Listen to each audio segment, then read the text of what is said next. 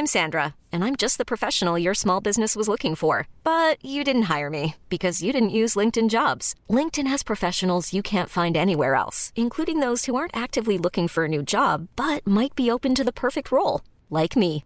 In a given month, over 70% of LinkedIn users don't visit other leading job sites. So if you're not looking on LinkedIn, you'll miss out on great candidates like Sandra. Start hiring professionals like a professional. Post your free job on linkedin.com/achieve today.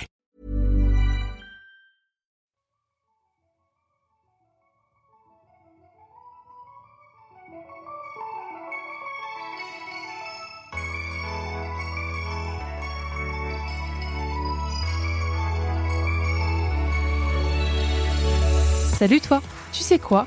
J'ai l'honneur de t'annoncer que tu es convié à la soirée pyjama de Mademoiselle. On a créé ce podcast pour que tu puisses passer un moment unique avec la jeunesse talentueuse d'aujourd'hui. Celle qui chante, qui s'engage, qui danse, qui joue, qui rêve. Alors voilà, on a des bonbons, des guirlandes et puis surtout, on a deux micros. Et avec tout ça, on va te présenter une personnalité trop cool. Tu verras, elle est géniale, fringante, motivée et hyper inspirante. Ce qu'on va faire, c'est qu'on va commencer avec un fuck, Marie, kill. Et puis après, on va se raconter des anecdotes insolites, des souvenirs émouvants et se faire des confidences. Tu l'auras compris, ici, la nostalgie est de mise. Ensemble, on va réveiller nos âmes d'enfants, on va chiller et surtout, on va se marrer. Parce que je sais pas pour toi, mais moi, en ce moment, j'en ai bien besoin. Alors, invitation acceptée?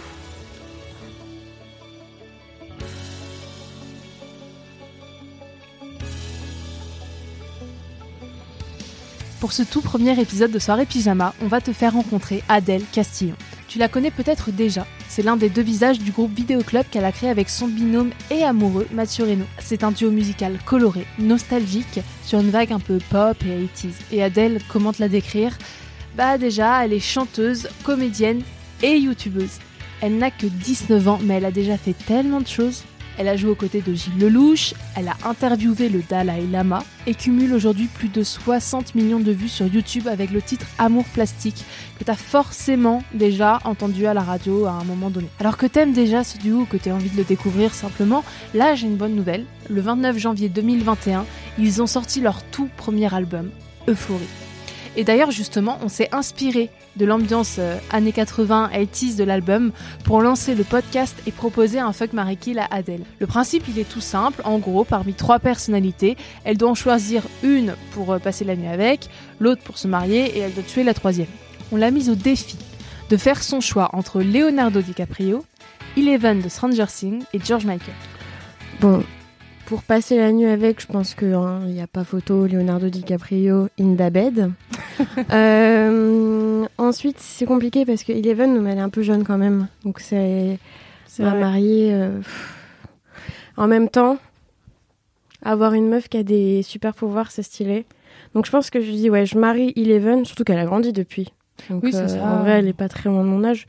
Donc, non, vas-y, je, je marie euh, Eleven, Millie Bobby Brown. et, euh, et je tue euh, George Michael. Désolé, mon pote, mais. Ouais, bah, pas, Voilà. pas inutile, mais c'est pareil. On perd Oui. un, un gros pan de la musique des années 80. C'est c'est pas, très- c'est pas très grave. Oui, non.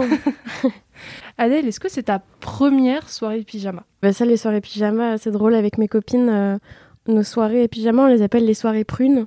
Alors je sais plus d'où ça vient, ce mot prune, pourquoi on les a appelées comme ça.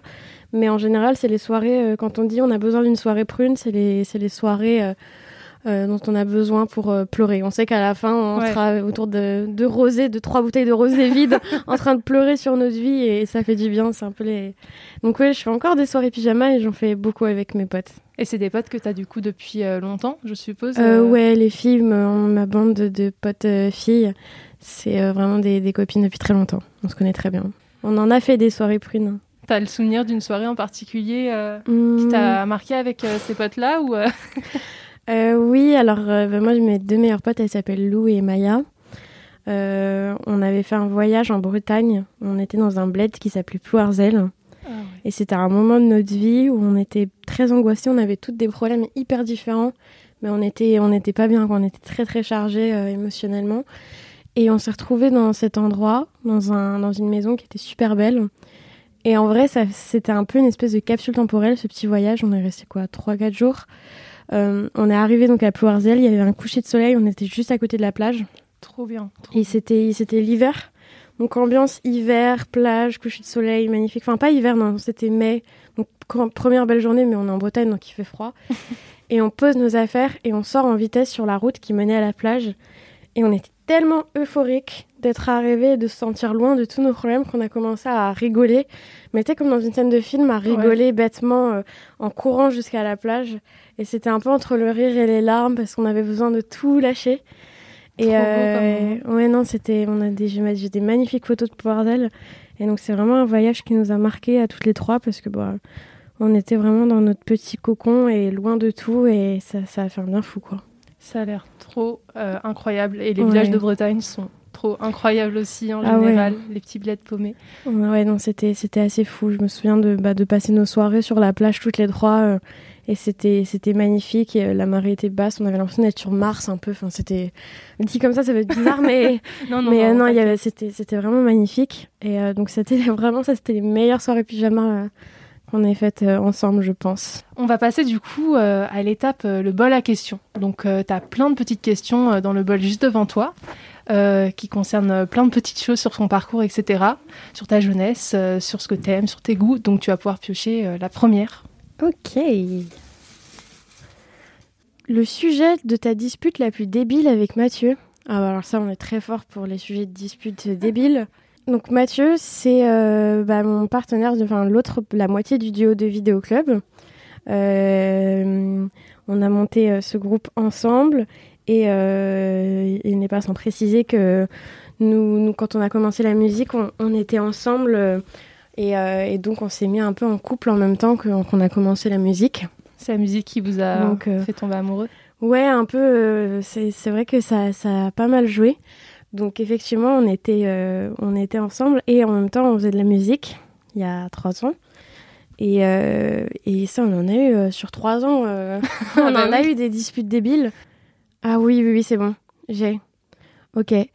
J'ai toujours adoré Xavier Dolan. Et j'ai toujours parlé de ces films avec un, énormément de d'intérêt et puis de, enfin voilà, j'ai toujours été très impressionnée par euh, par ça et euh, notamment Mommy, qui est le premier film que j'ai vu de lui, donc qui m'a un peu euh, importé son univers. Et j'ai parlé de ça avec Mathieu, c'était il y a longtemps. Et Mathieu disait non, moi j'ai pas aimé, etc. Et en fait j'ai appris, genre pendant six mois, un an, je sais plus si c'était Mommy ou si c'était un autre film. Euh, mais en tout cas, bon, c'était un film que j'adorais et lui, il me cassait. Il me disait non, non, c'est pourri, etc. Moi, je l'ai vu, c'est nul, etc. Et six mois ou un an après, j'ai appris qu'il l'avait jamais vu ce film. c'est pas énervant C'est archi Donc on s'est disputé. Je lui ai dit, mais frère, tu m'as, tu m'as, tu l'as jamais vu. Ça fait six, six mois, un an que tu me, que tu me dis que c'est pourri. Il disait oui, je sais, mais, mais je pensais le connaître. Ah, c'est bon, je l'ai. Comme by Your Name. Ah oui, ok. Ouais et euh, il était là un peu en mode antipathique avec des dents, non, mais c'est pas ouf et tout. Donc je lui ai montré, il a adoré. Ouais, bah évidemment. Je lui ai dit, dans ta gueule Les garçons. Euh, J'en chope une deuxième Oui, tu peux. Allez. Cool. J'adore les questions. tu nous racontes ton coup de foudre avec Mathieu sur les bords de Loire. Quel type de chanson il t'a envoyé Alors pour recontextualiser un peu, en fait, euh, Mathieu t'a envoyé des chansons euh, au moment où vous tombiez un peu euh, amoureuse, si j'ai bien compris. Oui, c'est ça. Alors, on s'est rencontrés par un ami, donc effectivement, sur les bords de l'Erdre à Nantes. Et il va peut-être pas être content, mais en vrai, la première fois que je l'ai vu, j'ai pas eu un coup de foudre. en fait, au début, j'étais pas trop. Je me souviens que quand on s'était vu, j'étais un peu, je sais pas, j'avais jamais eu d'histoire avec deux garçons, donc. C'était ton premier amour, Mathieu? Premier amour, première relation. Et, euh, et du coup, non, j'étais. En fait, j'ai, à ce moment-là, tu sais, tu captes pas trop quand tu plais à quelqu'un, ou alors faut y aller et tout. Euh, euh, et là, non, j'avais pas trop capté. Et au final, par contre, je sentais que j'avais un intérêt. J'ai tout de suite senti que cette personne-là, j'avais envie de lui plaire. Mais pas forcément un truc en mode amour ou, ou essayer de le pécho, je sais pas quoi. Mais juste, je sentais que j'avais, j'avais besoin de lui prouver quelque chose.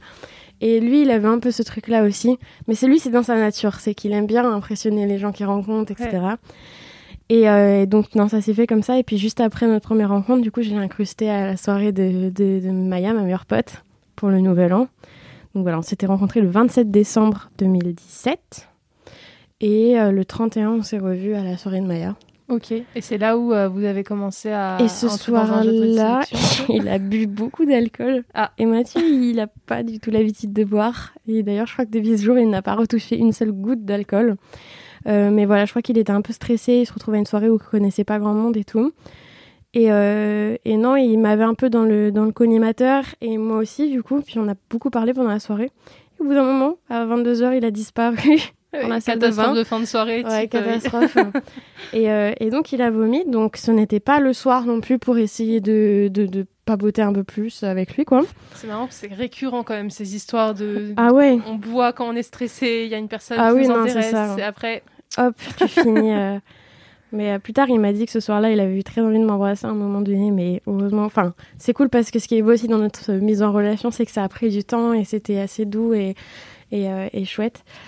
Et non, donc voilà, on, on, on s'est euh, on s'est euh, dragué un peu comme ça. Et lui, euh, bon, on parlait. Après, on parlait beaucoup aussi par message.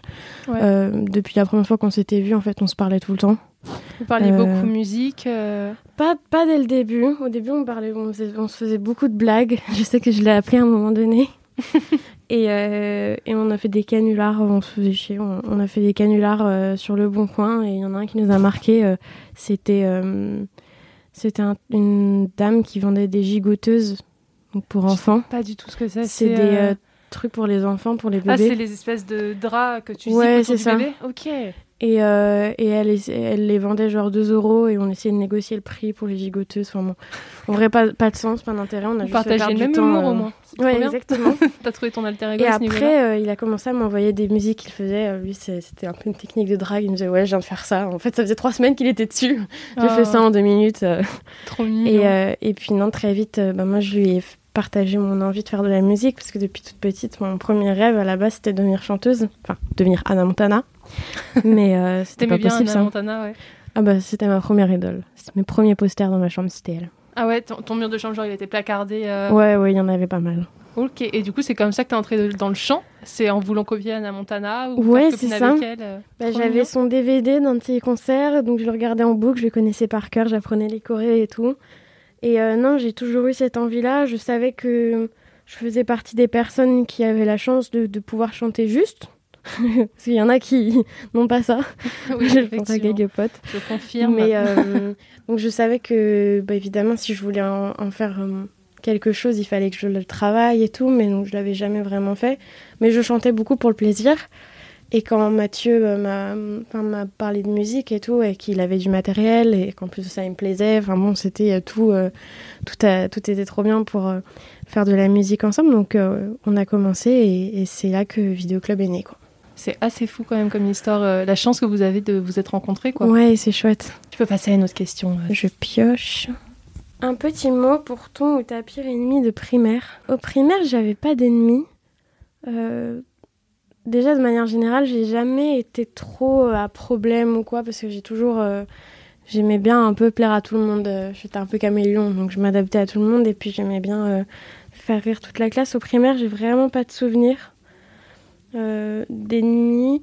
Au collège, par contre, j'ai eu quelques petits soucis euh, avec des personnes, euh, je sais pas, qui étaient un peu jaloux. J'avais commencé mes trucs sur Internet et, euh, et donc j'ai eu une petite phase où je me faisais harceler par un groupe d'une vingtaine de personnes. Ah ouais T'as commencé à 13 ans, c'est ça Ouais, c'est ça. Donc t'étais hyper jeune. euh. Et Ouais. c'était des gens que tu connaissais depuis le primaire ou euh, non, c'était des gens que je connaissais depuis le collège, qui n'étaient pas dans le même collège que moi.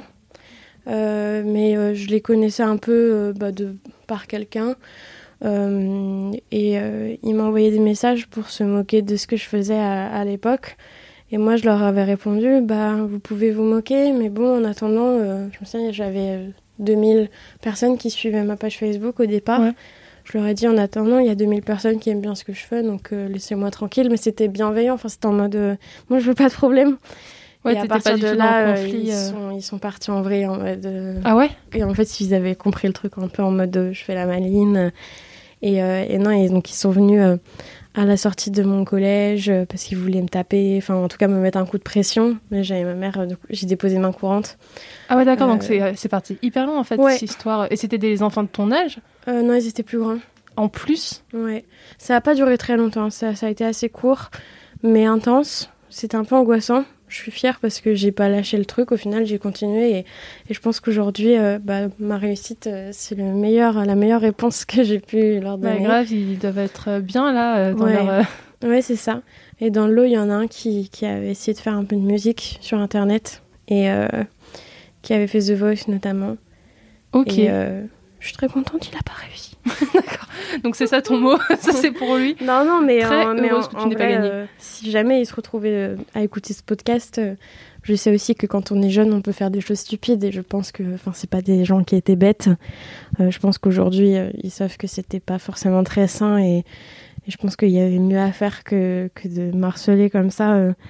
parce qu'au final, ça a juste été une petite source de mal-être pour moi pendant quelques temps et puis après, c'est parti. Thanks God. Mais, euh, mais non.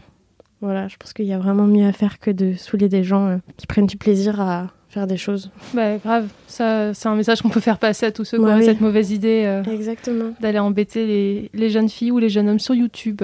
Voilà, Ouais, ouais. Je prends un chocobon, ça va faire du bruit. Hop, vas-y. allez, On tac. a- en plus on adore ce bruit. Mmh, M&M c'est ouais. Dragibus aussi si tu veux. Ah mais alors là, ça tout. va être terrible. Ça va être ASMR. Moi, Ah ouais, il y a un truc. Il y a un espèce de truc fondant et en même temps, c'est croquant. Enfin, en termes de texture, c'est vraiment super, quoi. Critique culinaire Chocobon euh, Mm. bientôt. tu peux repiocher une question aussi si tu veux. On va la chercher au fond, elle. Visualise ta boîte à secrets et souvenirs. Qu'est-ce qu'il y a dedans? C'est une des questions que je préfère celle. Hmm. Bah, mes parents, ils ont fait un truc trop cool. C'est que pour les 18 ans, euh, pour nos 18 ans, ils nous ont fait une boîte avec plein de souvenirs. Des photos de notre enfance, euh, nos premiers dessins, nos, premiers bulletins, nos photos de classe. euh.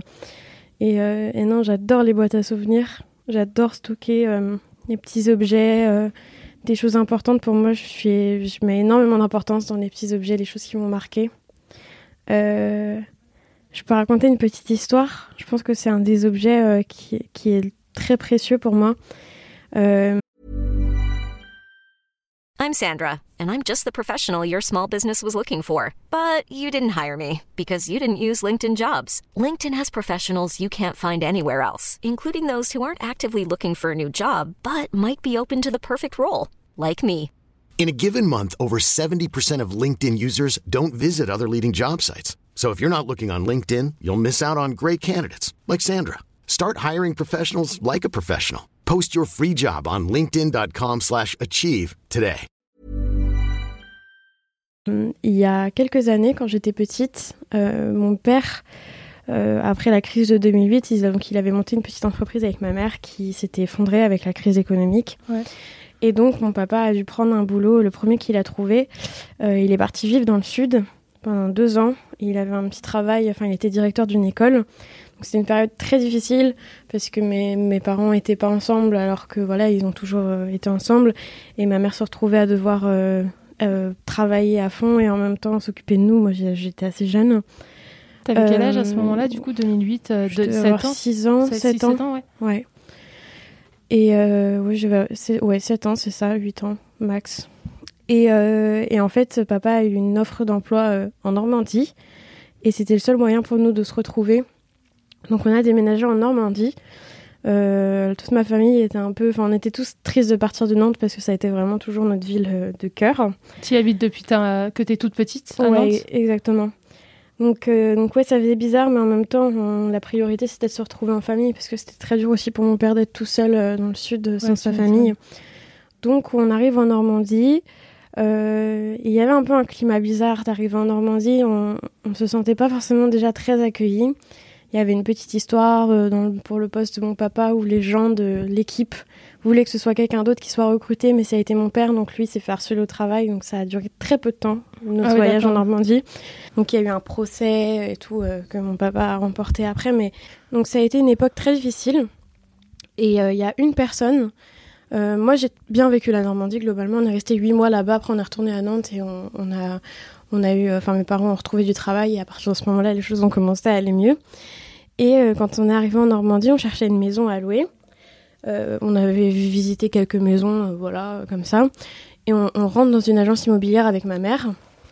Et on tombe sur un monsieur qui nous dit oh, j'ai peut-être quelque chose. si vous êtes un peu artiste, peut-être que vous allez aimer. Mais bon, ça fait des mois que j'essaye de la louer, mais les gens ne veulent pas. Et en fait, c'est un grand moulin qui était une maison. Il y avait l'eau qui passait en dessous. Enfin, une maison incroyable. Donc là, on se dit, oh mon Dieu, génial, à la campagne et tout, super bien. Et on a rencontré le propriétaire, qui était un vieux monsieur, euh, et vraiment, quand j'étais petite, moi, j'ai jamais connu mes grands-pères. Je sais pas, direct, quand j'ai vu ce monsieur, il y a eu un truc des deux côtés où euh, c'était un peu mon grand-père de substitution et lui, sa maison était juste à euh, côté.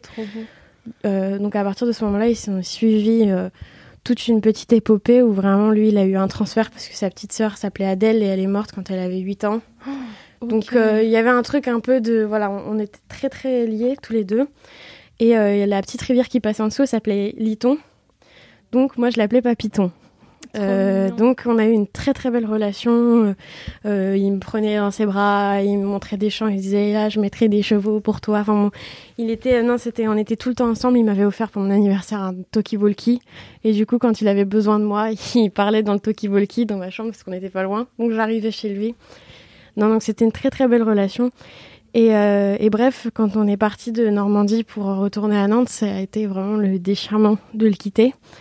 Et il m'avait offert, euh, il m'avait offert une petite, euh, une petite boîte euh, avec une espèce de fée, princesse. Et, et puis il avait mis un petit autocollant où il avait marqué pour Adèle la fée de Liton. Wow. Et bref, je pense que c'est un des objets qui est le plus important à mes yeux. voilà, il est décédé il y a quelques années maintenant. T'avais pu le revoir Non. Avant? Non, tu l'as jamais revu? Jamais revu. On s'appelait beaucoup. Euh, parce que lui aussi ça a été très dur quand on est parti. Euh, on a vraiment eu c'était le seul point positif de la Normandie. Il a été euh, c'était un rayon de soleil ce monsieur. Il s'appelait comment? Je sais pas, je l'appelais pas Python. Ah ouais c'est vrai tu connaissais pas son prénom? Bah si si je, dois le connaître mais mais pour moi ça a toujours été Papyton depuis le début et et je crois qu'il voulait pas se faire appeler autrement parce que mes parents l'appelaient Papyton aussi. D'accord. Ah ouais, c'est vraiment toute la famille l'avait adopté et inversement. Ouais, exactement. Et non, c'était c'était assez fou. quand il me donnait rendez-vous, il, en fait, c'était un enfant. Et quand il me donnait rendez-vous, il disait 18h18 ou 19h19. Il n'y avait pas d'autre horaire. C'était vraiment 20h20, 21h21, mais il n'y avait pas d'autre horaire. Et il y a eu une époque euh, à Nantes, quand j'étais rentrée, où je voyais tout le temps l'heure. Je la regardais tout le temps à 18h18, 19h19. Et puis je le dis à mon papa, il me dit ah bah, c'est un signe, il faut peut-être qu'on appelle Papiton. On a appelé, il venait d'avoir un accident de voiture. Euh, et après, il s'est rétabli. Et puis, euh, et puis non, après, il a, il a passé l'arme à gauche euh, il y a deux ans. D'accord. Mais voilà, bref, tout ça pour parler de cet objet. C'est euh, une super, une super belle histoire en vrai. On dirait l'histoire d'un roman. Bah, complètement. C'était, c'était un vrai personnage, ce monsieur. et non, c'était une très belle histoire. Et puis, il m'a donné aussi le goût pour la chanson. il chantait tout le temps du Henri Salvador. D'accord. un grand fan. Notamment une musique. alors, je sais plus comment elle s'appelle, mais c'est Un jour sans toi. Et, euh, et, euh, et, non, du coup, cette musique, à chaque fois que je l'écoute, elle me fait fondre en larmes. Et je me suis dit un jour que je la reprendrai pour lui. Euh. Pour, en sa mémoire. On a hâte d'écouter ça, en vrai. C'est super, super beau comme histoire. non, c'est un peu mon, mon grand-père d'adoption. Et, et, non, il me manque beaucoup le boug. Et d'ailleurs, dans, dans cette boîte-là, j'ai retrouvé, là, il y a trois semaines, en rangeant ma chambre, des photos qu'il avait imprimées et plastifiées euh, où c'était mon anniversaire. Et donc, c'est, je vous vois avec le Toki Walkie qui venait de m'offrir. Et tu vois tout le monde qui est un peu en mode sérieux. Et nous deux, on est dans notre truc, on est en train de chanter justement cette chanson d'Henri Salvador. Et elle est assez touchante parce qu'il y a un, un petit montage tu as plusieurs photos. Et tu nous vois tous les deux en connexion, rien à foutre de ce qui nous entoure. Et on est comme ça en train de chanter. Et moi, j'avais 7 ans. Enfin, elle est, ces photos, elles sont super belles. Donc, j'ai mis la, la petite fille qui m'a offert quand je suis partie. Et les photos. Euh, et voilà. Waouh Et t'es resté combien de temps en Normandie? Huit mois. Ah, seulement huit mois. Donc, ça, a été, hyper euh, intense, ouais. Ok, ça a été vraiment une connexion qui a duré huit mois. Ouais, c'est ça. Bah, j'avais pas forcément beaucoup d'amis. Et en fait, euh, genre, tous mes week-ends et tout, je les passais avec lui. Je l'aidais pour ses petits travaux dans sa maison. Je faisais du jardinage avec lui. Euh. C'était ton meilleur ami et, et, en plus, ce qui est drôle, c'est qu'il avait tout le temps sa radio mise sur Nostalgie. C'était les mêmes chansons qui passaient en boucle. jouer du piano debout, tout ça. Et c'est comme ça que j'ai découvert les musiques de cette époque. Et moi, j'adorais ça. Donc euh, ça, a été un peu aussi les prémices de mon, de mon goût aussi pour cette époque. Euh. ouais, c'est ça. Ça me fait penser à Papiton. Ça t'a construit un peu. Complètement. incroyable histoire. Mm. Merci de nous confier ça, c'est joli. Avec plaisir. Si tu veux, tu peux piocher une autre question. Et euh, hommage à Papiton, on lui dit euh, bonjour de là où il est en tout cas. Ah bah, j'ai hâte de le revoir. Les mots que tu ne dis pas assez à tes proches. Euh... moi, je suis une personne depuis. Avant, j'étais pas comme ça, mais depuis que j'ai eu ma première histoire d'amour avec Mathieu, et donc j'ai commencé à dire je t'aime vraiment à, Mathieu parce que on était très amoureux. Euh, je disais beaucoup plus facilement je t'aime après à ma famille. Donc maintenant, le soir, quand je me couchais, euh, mes parents, je t'aime, je t'aime, je t'aime. Et, euh, voilà, donc je, dis beaucoup je t'aime. Même à mon frère, j'ai commencé à le dire. La dernière fois, je lui dis bisous Jean, je t'aime. Et puis il s'arrête, il me dit Tu m'as dit quoi là C'est en mode frère. Oui, c'est mon grand frère. Et, un peu pudique il, savait, sur les très pudique. Et du coup, il savait pas trop où se mettre parce qu'à la fois, il avait envie de se foutre un peu de moi. En même temps, je sens qu'il était touché. Donc, il, il a bégayé, il a fait Monsieur, je t'aime, Adèle.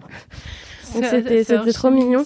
Après, ce que je dis pas assez à mes proches, euh, je pense que c'est un défaut que j'ai de manière générale et sur lequel j'essaie de travailler parce que ça fait un petit bout de temps. Enfin, ça fait pas longtemps justement que j'ai remarqué ce truc euh, de ma personnalité. C'est justement. Euh, que je suis très caméléon avec les gens et que je vais difficilement donner mon vrai avis sur les choses. Par exemple, dans un débat, je vais, selon les personnes que j'ai en face de moi, alors je vais pas jusqu'à euh, aller à l'entrainte de mes convictions, ça mm. c'est sûr que non, mais, euh, mais je sais pas, sur un débat euh, un peu philosophique ou quoi, je vais avoir du mal à donner mon vrai avis et même à savoir ce que je veux vraiment selon les, les, gens que j'ai en face de moi. Pour pas entrer en euh, confrontation euh... Ouais, ben, je sais pas, c'est un truc. Euh, c'est bizarre, même dans mon trait de personnalité, j'ai tendance à, beaucoup m'adapter par rapport aux gens que j'ai en face de moi. Donc euh, je suis un peu la pote de tout le monde, mais parfois je me mets dans des situations où les gens ont l'impression que je leur accorde beaucoup d'importance et pour moi c'est pas réciproque, mais en même temps eux je leur ai envoyé des signaux et, et c'est pas cool. Et, et donc c'est plus du coup les mots que je, je, dis pas assez à, mes proches ou aux gens de manière générale, c'est ce que je ressens vraiment. Ouais. Et parfois, je me retrouve dans des situations un peu euh, que je voulais pas forcément, mais comme j'ai pas, j'ai pas réussi à le dire, ben.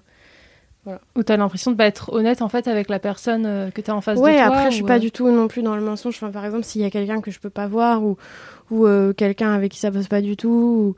enfin ça je vais pas me forcer non plus mais c'est plus c'est vraiment subtil et parfois ça peut être enfin c'est en vrai je je perds rien à dire vraiment ce que je pense ou quoi mais c'est juste euh, je sais pas c'est un blocage psychologique euh, de vouloir trop plaire euh, aux gens un peu pour me rassurer alors qu'en vrai mais ça mes proches j'ai commencé à leur dire du coup j'étais comme ça et, et, ils le savent donc, donc voilà. Parfois j'ai du mal à être moi-même parce que moi-même je pense que parfois j'ai du mal à savoir ce que je suis vraiment. C'est normal aussi, c'est l'époque, on change, on grandit, on se cherche.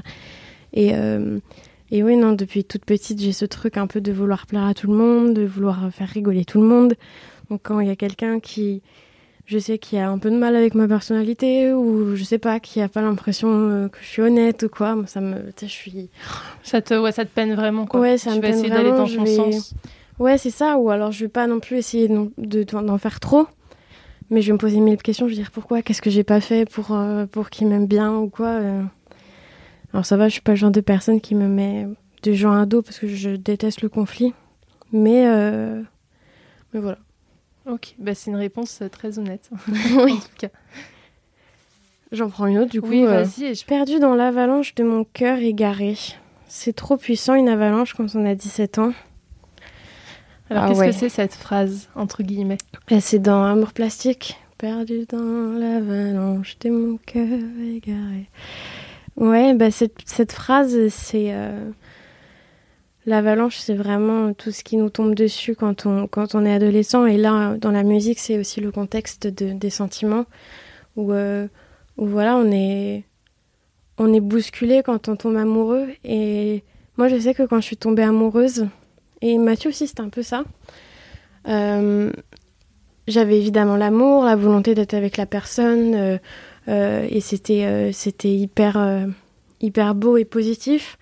Et en même temps, c'est tellement inconnu ce qui t'arrive que ça fait aussi ressurgir des doutes et des questions. Et, et donc, moi, je sais que le moment vraiment de bonheur, c'est quand on s'est mis ensemble et qu'on a commencé à passer des moments ensemble en se disant voilà, on est ensemble, on est amoureux. Ça, c'était magnifique. Mais ce moment un peu de juste avant de se mettre ensemble, euh, c'était quand même mille questions, mille sensations différentes. Donc c'était limite, j'étais un peu torturée parce que je, je connaissais pas ça. Donc je me disais, mon Dieu, c'est super beau, euh, je suis en train de tomber amoureuse, je vais savoir ce que ça fait. Et en même temps, c'est trop bizarre, pourquoi je suis comme ça, pourquoi, pourquoi je me sens aussi euh, touchée, impactée. Donc, euh, donc l'avalanche, euh, perdue dans l'avalanche de mon cœur égaré, c'est un peu, c'est un peu tout ça. C'est, c'est quand ça tombe dessus, euh, c'est toute cette question, tout ce bouleversement. C'est quand tu découvres en fait. ouais, c'est ça. Cette sensation inconnue qui après est addictive et et et, et d'ailleurs, c'est pour ça avec Mathieu, quand on, on est tombé amoureux l'un de l'autre, on était, on n'a jamais eu de doute. On savait que c'était réciproque. Ça, c'était assez chouette. Euh, et on, ressentait vraiment les mêmes choses. Et juste avant qu'on se mette ensemble et qu'on s'embrasse pour la première fois ou quoi, euh, on disait qu'on était perplexe. On se sentait perplexe, on comprenait pas, on savait pas trop quoi penser, quoi vivre. Et ce mot perplexe, on se l'envoyait tout le temps parce que Mathieu, il adorait parler en morse. et donc, il m'envoyait le, le, mot en morse perplexe euh, par messages vocaux, etc. Et en fait, c'est ce qu'on entend au début de la musique SMS. Il y a du morse. Ok, incroyable. Et SMS, c'est une musique qui retrace toute notre relation. Et le début de notre relation, c'était ce sentiment d'être perplexe. Et, euh, donc, c'est le, petit code qu'on entend en morse, ça veut dire ça, juste avant le début de la chanson, euh, qui est le début de notre histoire. D'accord, donc on aura ce secret de, Exactement, de réalisation. on l'a dit à personne. Ah, trop bien. Bon, bah écoute, on le rend exclu, trop heureuse.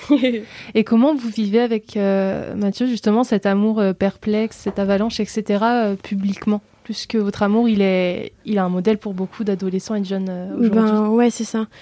Bah, c'est euh, forcément c'est particulier euh, d'être mis en avant comme ça, comme couple. Au début, on se pose pas trop de questions parce que quand on est amoureux, on est à fond et on a un peu envie de le crier à la terre entière. C'est ça ce qu'on a fait avec nos chansons. On a besoin de dire à tout le monde je suis amoureux de cette personne et c'est trop bien. Et, et au bout d'un moment, c'est vrai que il y a, y a, des enjeux et quand il y a la première dispute, on se dit mon Dieu, mais si un jour ça s'arrête, tout le monde va le savoir. Euh, on reçoit des messages de gens qui disent le jour où Mathieu et Adèle se quittent, euh, je vais me suicider. Enfin, c'est des trucs euh, super encourageants. As l'impression que tu dois quelque chose aux gens, alors que l'amour, quand tu es dans une relation de couple, bah, il faut être heureux personnellement aussi, il faut être bien avec soi et pour être bien avec l'autre. Et là, on avait l'impression un peu de devoir aussi des, choses à, d'autres personnes on a réussi à le gérer et en vrai, euh, ça nous a aussi énormément rapprochés et ça nous a mis aussi dans un truc euh, de fusion euh, tous les deux où on savait qu'on vivait un truc un peu hors du commun, hors norme et, et, donc non, on, était quand même, on se protégeait beaucoup l'un l'autre, on était conscient que c'était pas normal.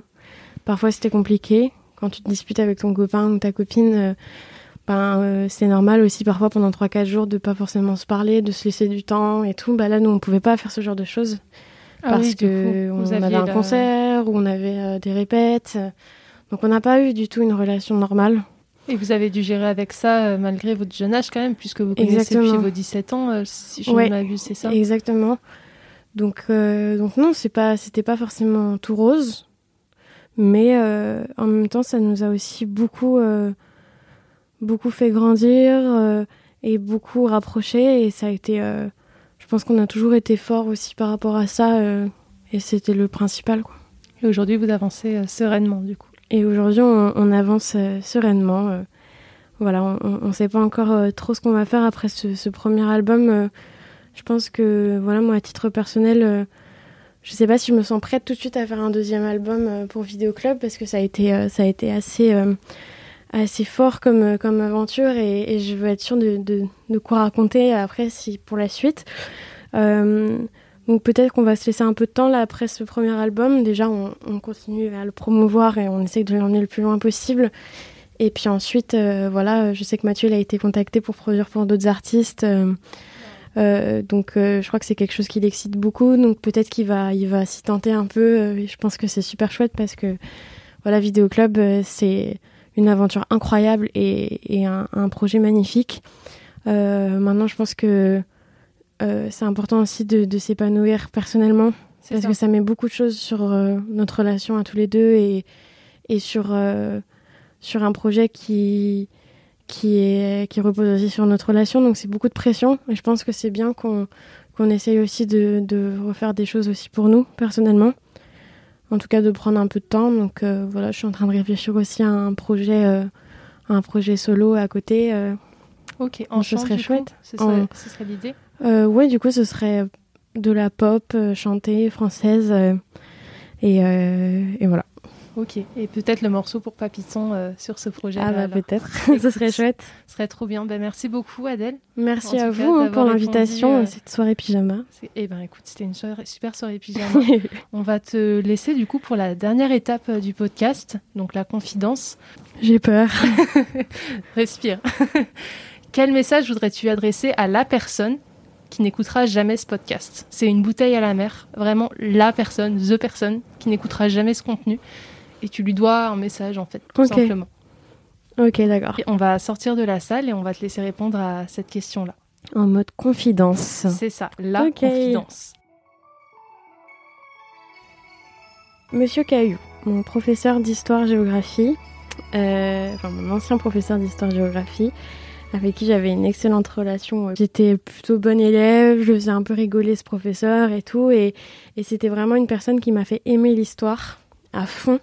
C'était euh, vraiment un très très bon professeur.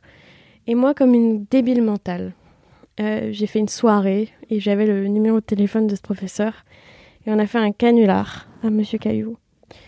Et dans ce canular, on était un peu méchants. On a appelé en anonyme, mais on s'est fait cramer. Et euh, j'ai eu un conseil de discipline. Ça s'est bien passé. Je suis restée en cours parce que j'avais pas de problème sinon de, comportement ou quoi. Mais depuis ce jour, ben, Monsieur Caillou, il m'aimait plus trop forcément. En tout cas, j'ai senti qu'il était blessé, vexé. Et, euh, et ça, je m'en voudrais toujours parce que c'était vraiment stupide. En plus, je pensais pas un seul mot de ce que je disais dans le canular, enfin ce que mon pote disait. Et, euh, et j'y pense souvent. Je regrette énormément. Alors, je sais que je me suis déjà excusée un peu euh, parce qu'il le fallait dans le bureau de la directrice, mais, mais voilà, c'est quelque chose qui me, qui me fait de la peine parce que j'aurais vraiment beaucoup aimé conserver cette bonne relation de professeur qui te, stimule et qui te, fait aimer une matière comme ça. Je sais que l'école, ça a été très important pour moi à une époque. C'était un peu ce qui me permettait de, de garder les pieds sur terre, de, voilà, de, de garder le cap et, de rester dans un cadre euh, qui me faisait du bien. Et, euh, et voilà, je regrette. Alors, monsieur Caillou, je sais que vous ne tomberez jamais sur ce podcast, mais je suis désolée. Et voilà, c'est déjà fini. Oui, je sais, c'est bien trop court. Merci infiniment à toi d'avoir écouté ce podcast.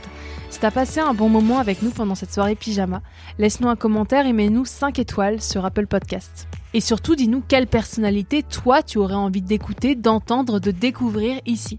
Ton invitation est évidemment renouvelée pour notre prochaine soirée pyjama. Alors, à la semaine prochaine